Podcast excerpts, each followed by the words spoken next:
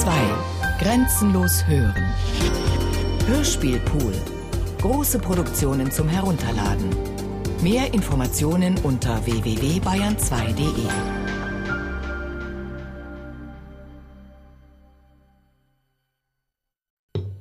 Franz Kafka, der Prozess. Das Haus. Ohne zunächst eine bestimmte Absicht damit zu verbinden, hatte K. bei verschiedenen Gelegenheiten in Erfahrung zu bringen gesucht, wo das Amt seinen Sitz habe, von welchem aus die erste Anzeige in seiner Sache erfolgt war. Er erfuhr es ohne Schwierigkeiten. Sowohl Titorelli als auch Wohlfahrt nannten ihm auf die erste Frage hin die genaue Nummer des Hauses. Später vervollständigte Titorelli mit einem Lächeln, das er immer für geheime, ihm nicht zur Begutachtung vorgelegte Pläne bereit hatte, die Auskunft dadurch, dass er behauptete, gerade dieses Amt habe nicht die geringste Bedeutung. Es spreche nur aus, was ihm aufgetragen werde, und sei nur das äußerste Organ der großen Anklagebehörde selbst, die allerdings für Parteien unzugänglich sei. Wenn man also etwas von der Anklagebehörde wünsche, es gäbe natürlich immer viele Wünsche, aber es sei nicht immer klug, sie auszusprechen, dann müsse man sich allerdings an das genannte untergeordnete Amt wenden. Doch werde man dadurch weder selbst zur eigentlichen Anklagebehörde dringen, noch seinen Wunsch jemals dorthin leiten. K. kannte schon das Wesen des Malers, er widersprach deshalb nicht, erkundigte sich auch nicht weiter, sondern nickte nur und nahm das Gesagte zur Kenntnis. Wieder schien ihm, wie schon öfters in der letzten Zeit, dass Titorelli, soweit es auf Quälerei ankam, den Advokaten reichlich ersetzte.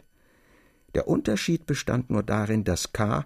Titorelli nicht so preisgegeben war und ihn, wann es ihm beliebte, ohne Umstände hätte abschütteln können, dass ferner Titorelli überaus mitteilsam, ja geschwätzig war, wenn auch früher mehr als jetzt, und dass schließlich K. sehr wohl auch seinerseits Titorelli quälen konnte.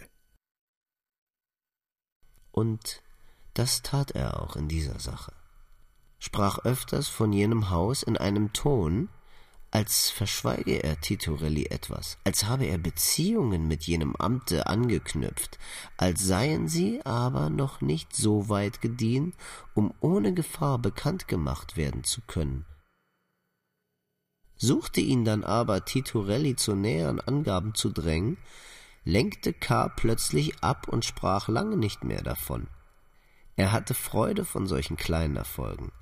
Er glaubte dann, nun verstehe er schon viel besser diese Leute aus der Umgebung des Gerichts, nun könne er schon mit ihnen spielen, rücke fast selbst unter sie ein, bekomme wenigstens für Augenblicke die bessere Übersicht, welche ihnen gewissermaßen die erste Stufe des Gerichtes ermöglichte, auf der sie standen. Was machte es, wenn er seine Stellung hier unten doch endlich verlieren sollte? Dort war auch dann noch eine Möglichkeit der Rettung, er musste nur in die Reihen dieser Leute schlüpfen, hatten sie ihm infolge ihrer Niedrigkeit oder aus anderen Gründen in seinem Prozesse nicht helfen können, so konnten sie ihn doch aufnehmen und verstecken, ja, sie konnten sich, wenn er alles genügend überlegt und geheim ausführte, gar nicht dagegen wehren, ihm auf diese Weise zu dienen, besonders Titorelli nicht, dessen nahe Bekannter und Wohltäter er doch jetzt geworden war. Von solchen und ähnlichen Hoffnungen näherte sich K. nicht etwa täglich, im Allgemeinen unterschied er noch genau und hütete sich, irgendeine Schwierigkeit zu übersehen oder zu überspringen, aber manchmal, meistens waren es Zustände vollständiger Erschöpfung am Abend nach der Arbeit, nahm er Trost aus den geringsten und überdies vieldeutigsten Vorfällen des Tages. Gewöhnlich lag er dann auf dem Kanapee seines Büros, Er konnte sein Büro nicht mehr verlassen, ohne eine Stunde lang auf dem Kanapee sich zu erholen und fügte in Gedanken Beobachtung an Beobachtung. Er beschränkte sich nicht peinlich auf die Leute, welche mit dem Gericht zusammenhingen, hier im Halbschlaf mischten sich alle. Er vergaß dann an die große Arbeit des Gerichtes, ihm war, als sei er der einzige Angeklagte, und alle anderen gingen durcheinander wie Beamte und Juristen auf den Gängen eines Gerichtsgebäudes, noch die stumpfsinnigsten hatten das Kinn zur Brust gesenkt, die Lippen aufgestülpt und den starren Blick verantwortungsvollen Nachdenkens. Immer traten dann als geschlossene Gruppe die Mieter der Frau Grubach auf, sie standen beisammen Kopf an Kopf mit offenen Mäulern wie ein anklagender Chor.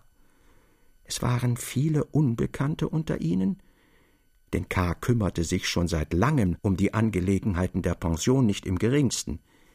Infolge der vielen Unbekannten machte es ihm aber Unbehagen, sich näher mit der Gruppe abzugeben, was er aber manchmal tun musste, wenn er dort Fräulein Bürstner suchte. Er überflog zum Beispiel die Gruppe, und plötzlich glänzten ihm zwei gänzlich fremde Augen entgegen und hielten ihn auf. Er fand dann Fräulein Bürstner nicht, aber als er dann, um jeden Irrtum zu vermeiden, nochmals suchte, fand er sie gerade in der Mitte der Gruppe, die Arme um zwei Herren gelegt, die ihr zur Seite standen. Es machte unendlich wenig Eindruck auf ihn, besonders deshalb, da dieser Anblick nichts Neues war, sondern nur die unauslöschliche Erinnerung an eine Fotografie vom Badestrand, die er einmal in Fräulein Bürstners Zimmer gesehen hatte. Immerhin trieb dieser Anblick K. von der Gruppe weg, und wenn er auch noch öfters hierher zurückkehrte, so durcheilte er nun mit langen Schritten das Gerichtsgebäude, kreuz und quer. Er kannte sich immer sehr gut in allen Räumen aus. Verlorene Gänge, die er nie gesehen haben konnte, erschienen ihm vertraut, als wären sie seine Wohnung seit jeher. Einzelheiten drückten sich ihm mit schmerzlichster Deutlichkeit immer wieder ins Hirn. Ein Ausländer zum Beispiel spazierte in einem Vorsaal. Er war gekleidet ähnlich einem Stierfechter, die Taille war eingeschnitten wie mit Messern. Sein ganz kurzes, ihn steif umgebendes Röckchen bestand aus gelblichen, grobfädigen Spitzen. Und dieser Mann ließ sich, ohne sein Spaziergehen einen Augenblick einzustellen, unaufhörlich von K. bestaunen. Gebückt umschlich ihn K. und staunte ihn mit angestrengt aufgerissenen Augen an. Er kannte alle Zeichnungen der Spitzen, alle fehlerhaften Fransen, alle Schwingungen des Röckchens und hatte sich doch nicht satt gesehen. Oder vielmehr, er hatte sich schon längst satt gesehen, oder noch richtiger, er hatte es niemals ansehen wollen, aber es ließ ihn nicht. Was für Maskeraden bietet das Ausland, dachte er, und riß die Augen noch stärker auf, und im Gefolge dieses Mannes blieb er, bis er sich auf dem Kanapee herumwarf und das Gesicht ins Leder drückte.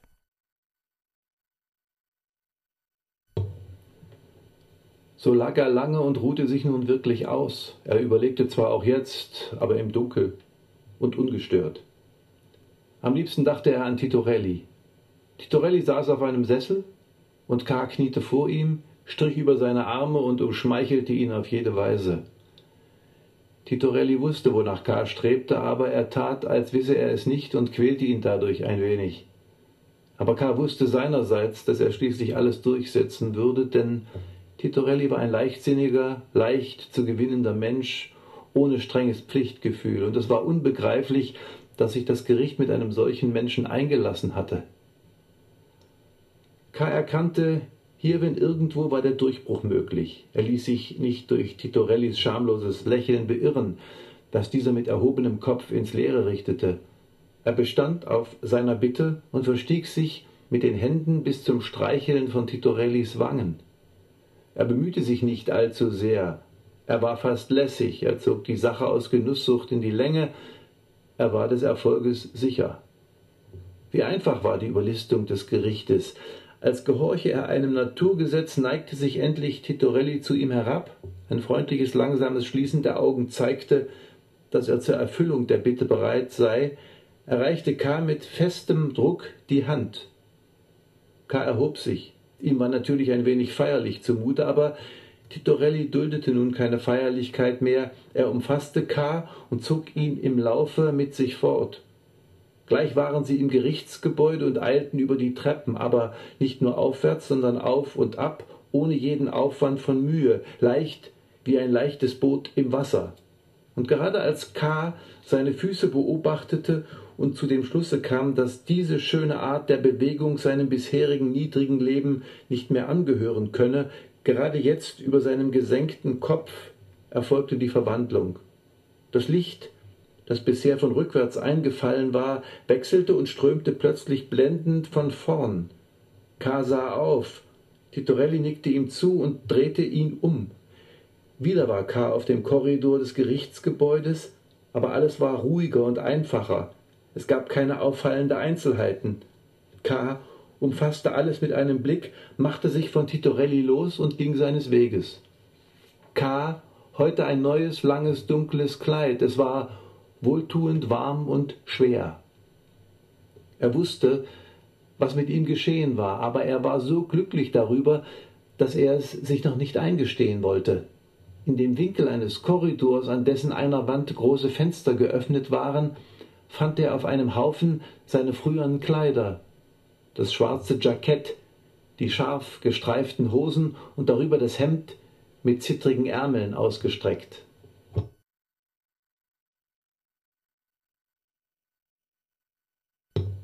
Franz Kafka, der Prozess.